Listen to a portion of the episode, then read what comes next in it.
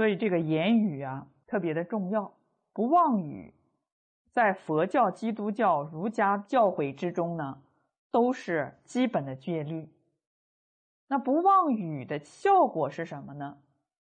不妄语的效果就是啊，发言成正。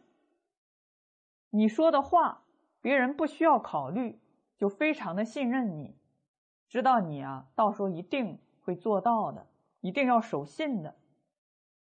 那为什么要讲信？再讲具体一点，这个信呢，也是一个人在社会上立身行道的根本。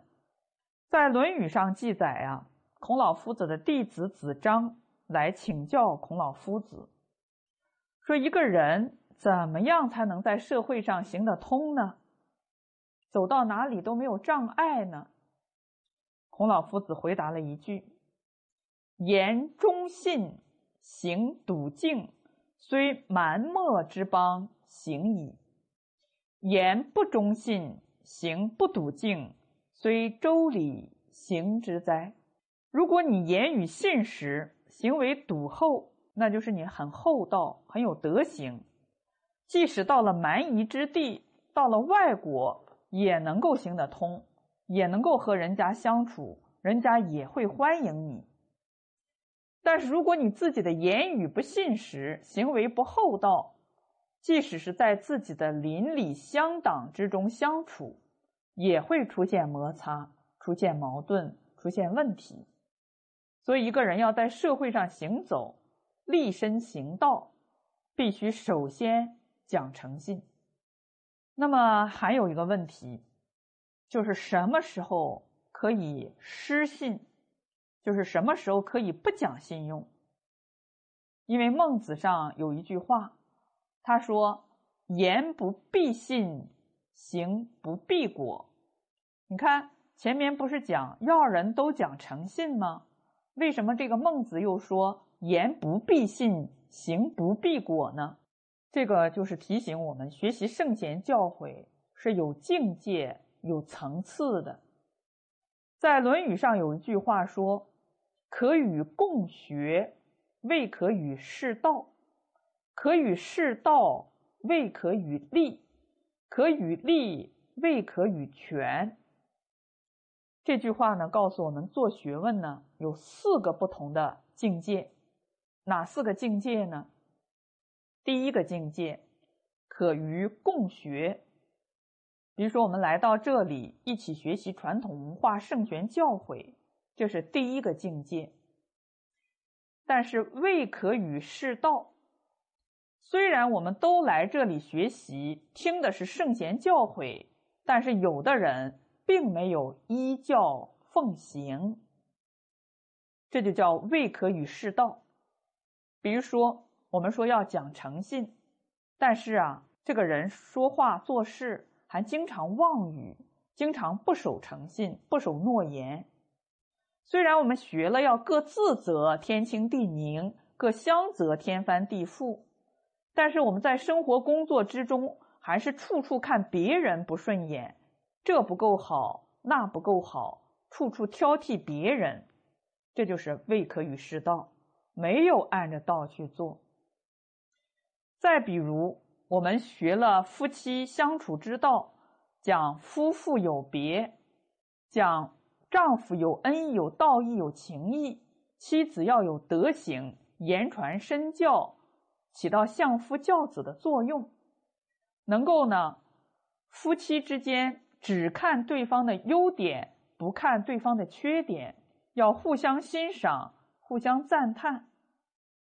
但是，一进门就忘了，又嫌弃对方这不好，那没有做对，这也是没有世道。这是第二个境界，可与世道，未可与利。就是当我们真正去做了，但是还没有达到第三个境界。第三个境界就是立，这个立就是屹立不摇的意思。比如说我们在平时的时候，小事上都可以讲诚信，但是到了大的利害相关的时候，利益现前的时候，哎，我们就忘记了去讲诚信。当我们事事顺利的时候，还能够做到孝顺忠诚。比如说，我们讲君人臣忠，在一帆风顺的时候啊，哎，有的人还能够做到；但是在遇到困难的时候，就做不到这个孝顺忠诚了。在危难的时候，就变节了。所以在纷乱的社会中，还能够坚持孝心的，那是真正的孝子。在国家遇到危难的时候，还能够忠诚的，那才是真正的忠臣。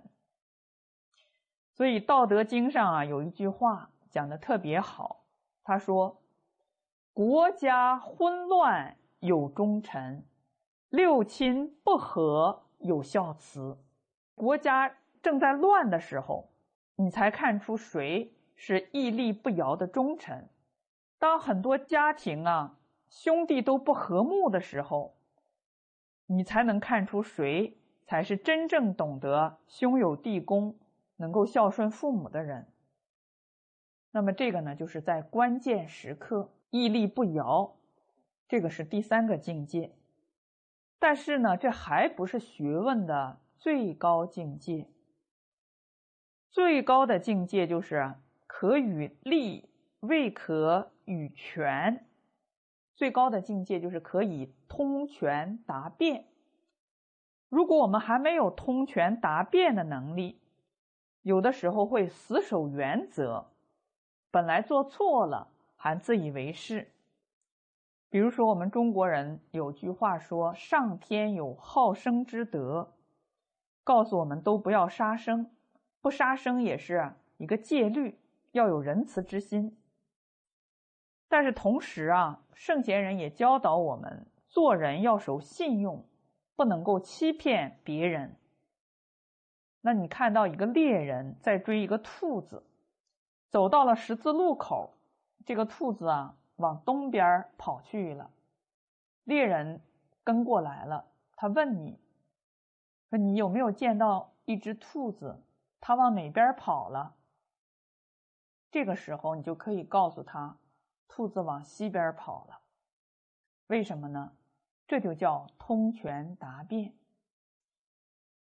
因为你这样一说，虽然你说了妄语，但是你救了一个生命，也免去了这个猎人的杀生之业，对双方都有好处。这个时候虽然你没有守信用，但是也是符合道义的。这个就叫通权达变。像孔老夫子呢，有一次路过了一个地方，这个地方啊是魏国封给一个臣子的，而这个臣子正在造兵器，准备叛乱，要推翻魏国。孔老夫子最反对、最讨厌的就是这种乱臣贼子，所以他打算马上就离开，离开去干什么呢？把这个臣子叛乱的事情给揭发，但是被这个臣子给知道了，于是呢，他派大军把孔夫子团团的包围住，然后跟孔老夫子说：“啊，你对天发誓，绝对不要把我的事情讲出去。”在这种危机之下，孔老夫子没办法了，他就对天发誓。说绝对不把这件事情讲出去。结果说完之后，哎，这个军队呀就撤走了。结果这个军队刚刚撤走之后，夫子马上就说：“哎，去魏国。”他的弟子子路听了就不高兴了，他说：“啊，夫子啊，你怎么可以不守信义？怎么可以言而无信呢？”夫子就跟子路说：“啊，说一个人在被要挟之下的信，可以不必遵守。当然，这只是其中的一个原因。最重要的呢，就是这个信一定和义配合在一起。所以我们经常讲信义，信义。如果这个信不符合道义了，你还守信用。”那就是未可与权，就是不知道什么时候可以通权达变了。对于正义的事情、符合道义的事情，你要守信；对于不正义的事情，就不必守信。所以要懂得灵活运用。孔老夫子说啊，假如我不去揭发，就会让一个国家的人民都受灾难。我一个人背信弃义没有关系，但是我不能够让人民受难。这个就叫两害相权取其轻，是一个人失信于人重要呢，还是让整个国家的人民受难重要呢？所以遇到问题的时候啊，我们要应该知道如何去取舍，才是真正正确的。有的人喜欢感情用事，说要为朋友两肋插刀，讲哥们义气。你得首先看一看，你这个为他两肋插刀的人，值不值得你为他两肋插刀？如果他去做做错误的事情，你还讲义气，为他两肋插刀，那就是。助纣为虐了，所以我们经常有一句话叫“依法不依人”。什么叫依法不依人呢？我们的所作所为呀，都要按着这个道来衡量一下，它符不符合道义？如果他做的事情不符合道义，不正确。那就不能够只是忠于某一个人而背弃道义。这个呢，就是讲学问的最高境界是可与全，就是要懂得通权达变，不能死守着原则。那么什么时候可以全变呢？就是这个事情啊，是为了大众，为了。国家为了民族，而不是为了自己，这个时候呢，才能够通权达变。当然，还要看这件事是不是符合道义。如果符合道义呀，哎，才可以全变。那么，很多人死守原则，不能够通权达变，这个就是学问做的太死板，不能够活学活用所导致的。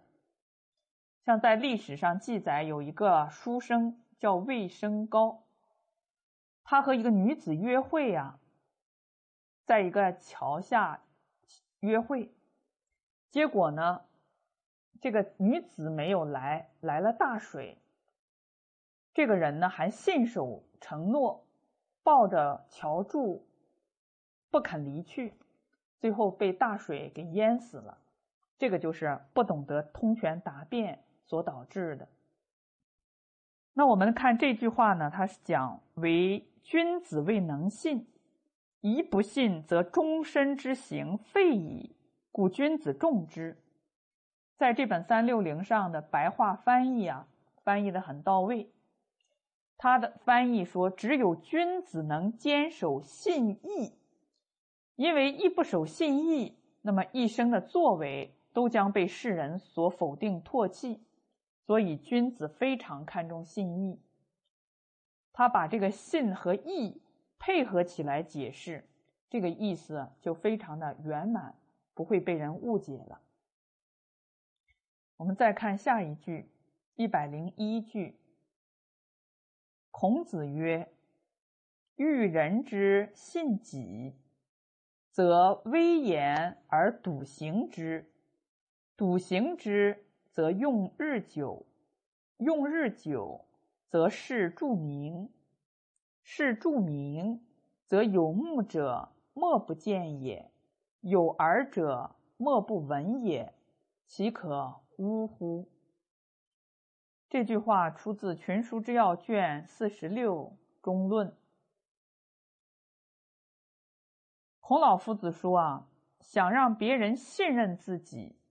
就应当少说而切实履行，这个威严而笃行之。有两种啊解释，就是你做了一个小小的承诺，也要尽力的去把它实行。如果你每一个小小的承诺都能够尽力实行，那么久而久之，人们就能够看到你的行为讲道义。当然，这个威严呢，也可以理解为啊少说而多做，也就是《论语》上所说的。君子欲讷于言而敏于行，真正落实去做，效果才会越来越长久。这里边说呢，则用日久，效果能持久；用日久，则事著名，成效日益长久。这个事理呢，就会更加的彰显，事著名。则有目者莫不见也，有耳者莫不闻也，岂可呜乎？就是呢，这个效果呢，能够持久，事理更能彰显，事情会更加的清晰。那么事理都明白，事情清晰呀，有目共睹，有耳皆闻，谁还能够歪曲事实呢？所以我们要让别人信任自己。不是光靠自己去说，自己去表白，表白，而是要靠自己的行为去证明。那我们观察一个人呢，也是如此，不能光看一个人怎么说，而要看一个人怎么做。就像孔老夫子说的：“听其言而观其行”，这个是很重要的。那要想做到不轻易的失信于人。就要做到《弟子规》上所说的“是非宜勿轻诺，苟轻诺进退错”。你在答应这件事之前，就首先考虑一下这件事是不是符合道义的，应不应该去答应，我能不能够办得到？如果这件事情不应该去答应，或者我的能力不够，也办不到。就不要轻易的去承诺。比如说，现在人呢，很喜欢喝酒，在喝酒的时候喝得很高兴，大家一称赞他、肯定他、夸奖他，他就很兴奋，一拍桌子说：“这件事你放心，包在我身上了，我给你办。”结果过了第二天呢，酒醒了。发觉这件事啊，不是那么符合政策规定的，不是那么容易办成的。这个时候再后悔也来不及了。所以说，苟轻诺，进退错。如果你轻易的答应别人做什么事，但是又做不到的时候，这个时候无论是进是退都不合适了。所以要做到不失信于人。就是要做到啊，在答应别人做事的时候，就要非常的谨慎，看一看这件事应不应该答应。